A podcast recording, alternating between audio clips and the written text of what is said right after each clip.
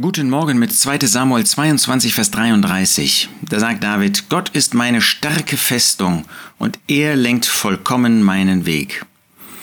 Das ist ja ein bemerkenswertes Kapitel, weil dieses Kapitel fast wortgleich auch den Psalm 18 bildet. Das zeigt, dass in 2 Samuel 22 besonders die persönlichen Erfahrungen in einem Leben mit Gott hervorkommen, die David gemacht hat, während im Psalm 18 besonders der prophetische Charakter dieser Erfahrungen hervorleuchtet, der eben auch für den Gläubigen Überrest künftiger Tage Realität werden wird. Aber hier in 2 Samuel 22 dürfen wir an persönliche Lebenserfahrungen denken. Und das darfst auch du. Auch du kannst und wirst solche Erfahrungen mit deinem Herrn machen. Gott ist meine starke Festung. Du lebst doch mit Gott oder nicht. Du möchtest nicht ein eigenes Leben führen, unabhängig von Gott, sondern du möchtest ein Leben führen in Übereinstimmung, in Gemeinschaft mit Gott. Und er ist für dich eine Festung. Er ist deine Sicherheit. Was hast du für eine Sicherheit in dir selbst?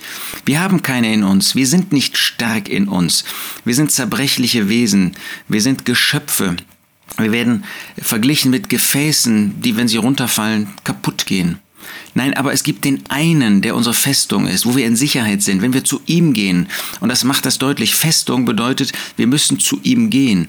Wir müssen unsere Sicherheit bei ihm suchen. Wir können sie nicht bei uns suchen. Erst wenn man in der Festung ist, wenn man in diese Festung geht, dann ist man in Sicherheit. Und bei Gott bist du in Sicherheit. Aber er ist nicht nur eine Festung, er ist nicht nur Sicherheit, er ist eine starke Festung. Da kann kommen, wer will. Er kann den, der in dieser Festung des Allmächtigen, des Allwissenden, des Allgegenwärtigen Gottes ist.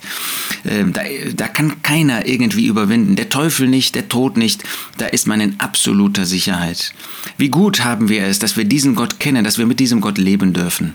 Und er lenkt vollkommen meinen Weg. Er ist nicht nur Sicherheit, sondern er ist auch mein Führer in meinem Leben. Ist er das? Ist er das für dich?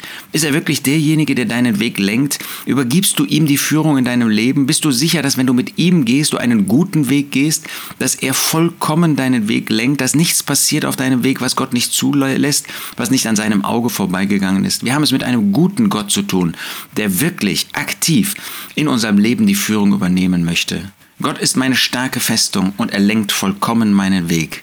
Ich wünsche dir, dass du diese Überzeugung hast, heute und in der vor dir liegenden Zeit.